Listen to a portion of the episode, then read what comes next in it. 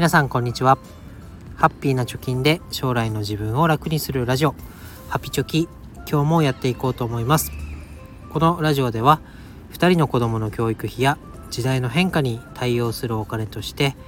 10年かけて貯金ゼロからブログと投資で1000万円を貯めることを目標に発信をしております。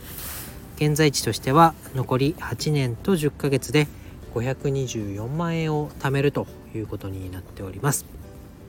えー、余談ですけれども WBC 日本代表すごかったですね。すごい感動を与えてもらいました。やっぱりこう一つの目標に向かって、えー、地道な努力というかね、えー、目指す目的が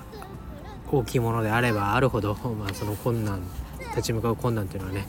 えー、多く訪れる。けどそこを乗り切っている姿っていうのはあなんかこうちょっとね感動して涙が出そうになりましたけどいいものを見せてもらったなと思います。まああの日本代表選手のようにはねいかないかもしれませんがコツコツねやっぱり続けることそして大きな目標を持って頑張ることっていうのはあ成長にね大きくつながるんだなということを感じましたので、えー、自分も頑張ろうかなと頑張ってやろうと思いました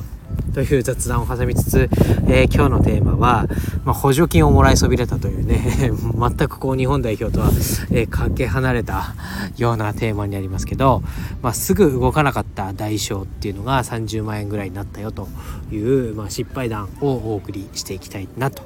思います。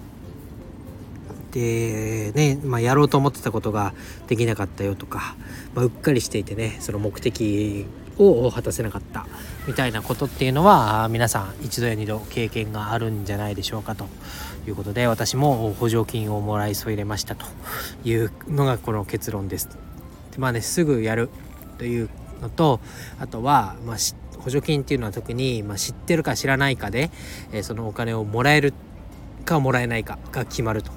知ってて申請さえすればもらえたものが知らなかったがゆえにもらえないっていうことが多々あるお金に関するその制度だと思いますのでその教訓めいたこともね共有できればなと思います。で、えまず何の補助金もらいたかったかというと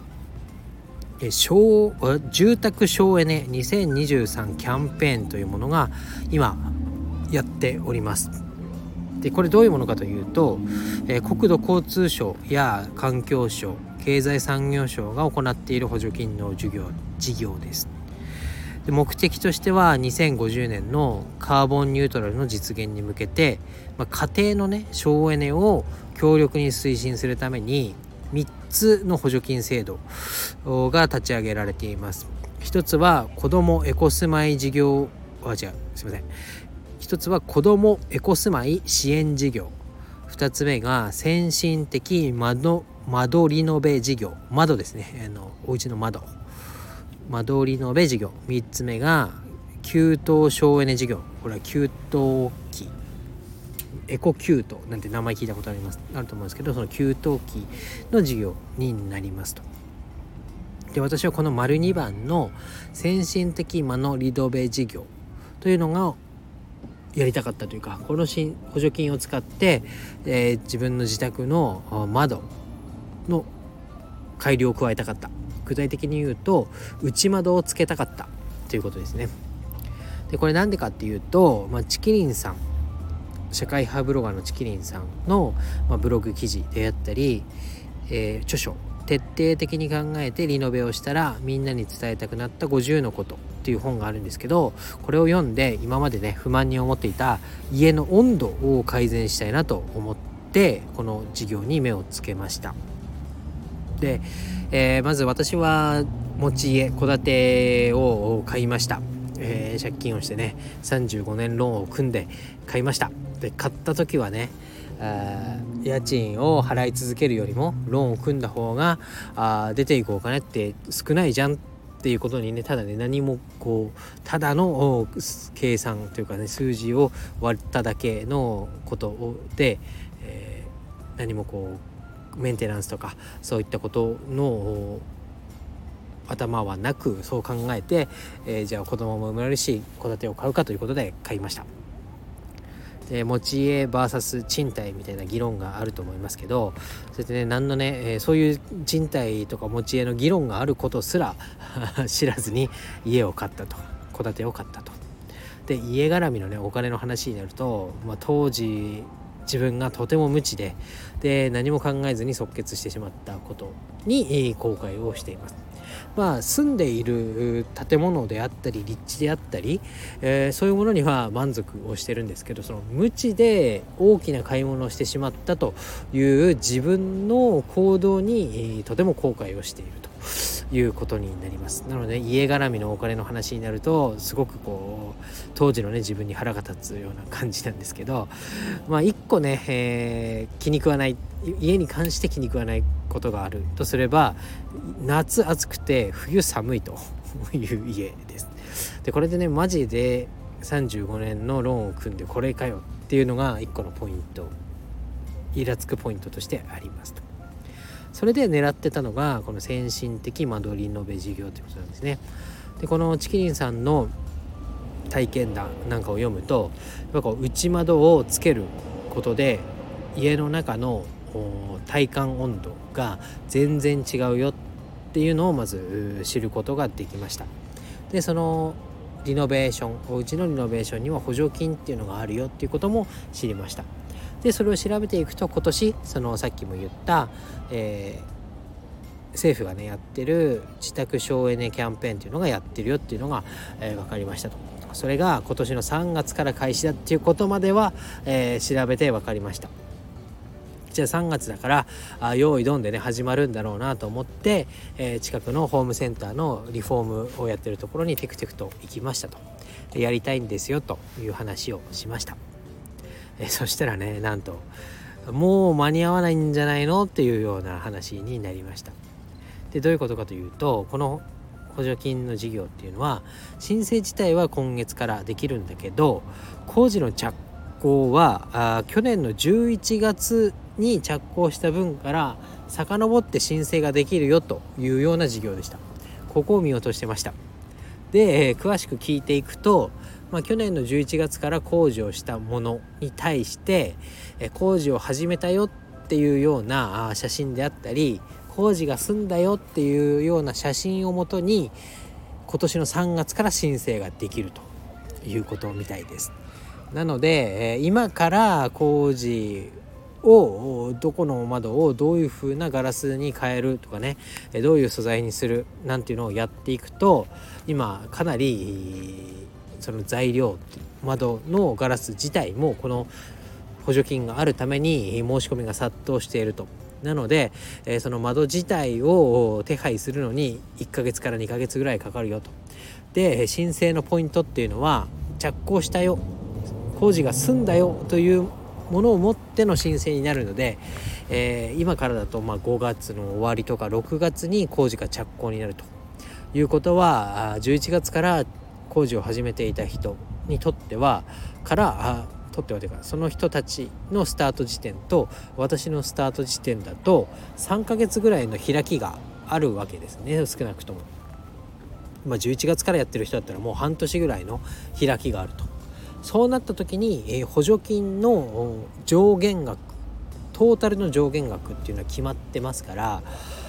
あ当然その補助金の上限に達してしまえばこの事業は終わってしまうと。なので、まあ、仮にね6月に工事ができましたよという時に補助金の枠がもうすでに埋まっちゃってるかもしれないとそうなると6月に工事が終わった段階でこの事業の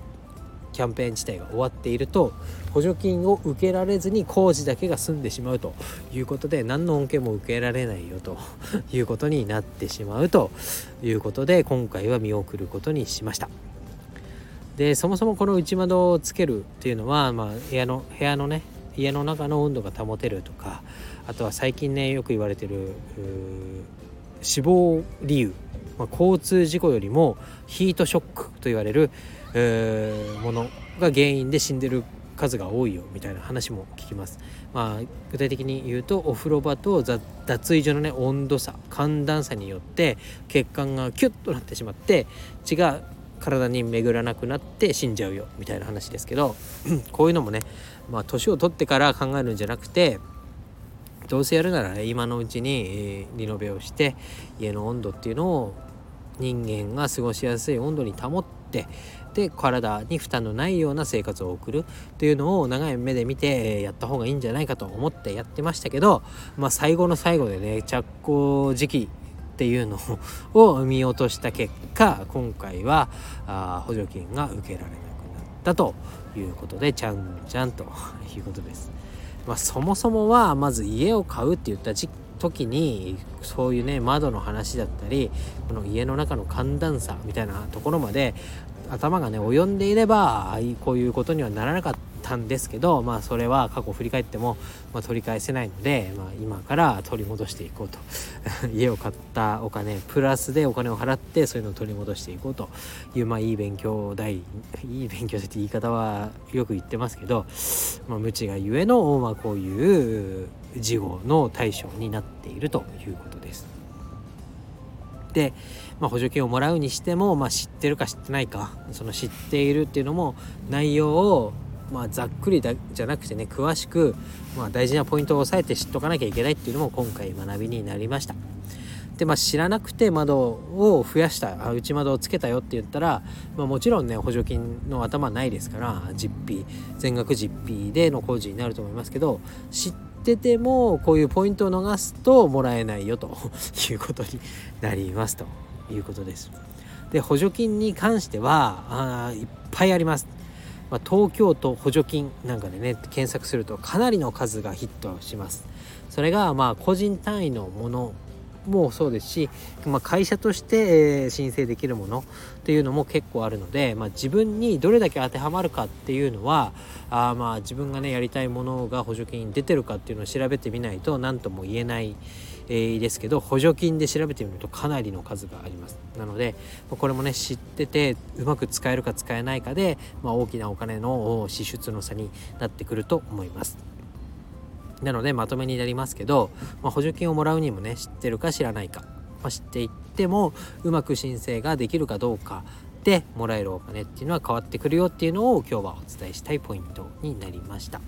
でまあ特に家のことでのリノベだったら今別の補助金っていうのもまだ間に合うものもあるかもしれないので、えー、自宅省エネ2023キャンペーンの概要のリンクを貼っておきます。さらに、まあ、お家のことで、まあ、チキリンさんの、ね、本読んでみたいっていう方は、えー、そのチキリンさんの本の Amazon リンクも貼っておきます。えー、さらに補助金っていうところで見ると、なんかスマート補助金っていうね、えー、キュレーションサイト、補助金のどういうものがあるよっていうような、あなんか検索、一発で検索できるサイトも見つけましたので、こちらの URL も貼っておきたいなと思います。ということで、今日は失敗談の共有ということでお話をしました。えー、また次回お楽しみにということで今日は以上です。バイバイ。